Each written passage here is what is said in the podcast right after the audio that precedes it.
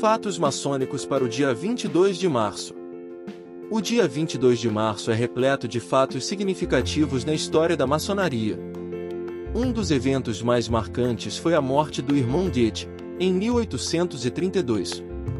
Antes de fechar os olhos pela última vez, o poeta e escritor alemão pediu mais luz, uma frase cheia de simbolismo maçônico. Goethe é considerado um dos maçons mais importantes da Alemanha e suas obras foram influenciadas pela maçonaria.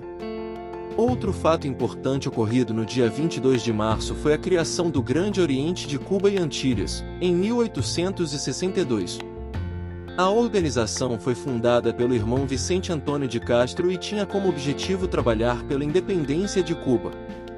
Homens da mais alta posição social e jovens talentosos com pensamento separatista foram incorporados à organização.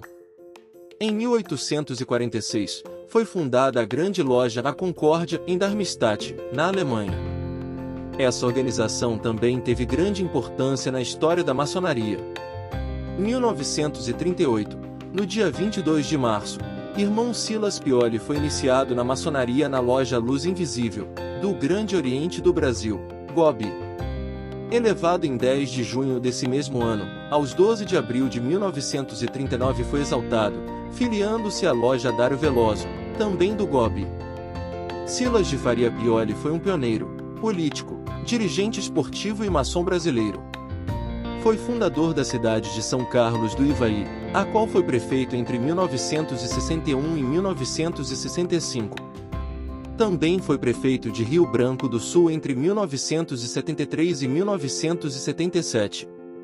1969, Assembleia Geral da Grande Loja Maçônica de Brasília no dia 22 de março de 1969, sendo aprovado por unanimidade a aquisição do acervo ativo e passivo da Sociedade Beneficente de Educação e Ensino do Distrito Federal, além da criação de uma contribuição extraordinária, a ser satisfeita pelos maçons e pelas lojas. Ata 17 e Decreto número 37, 66 IFEM 69, de 22 de março de 69.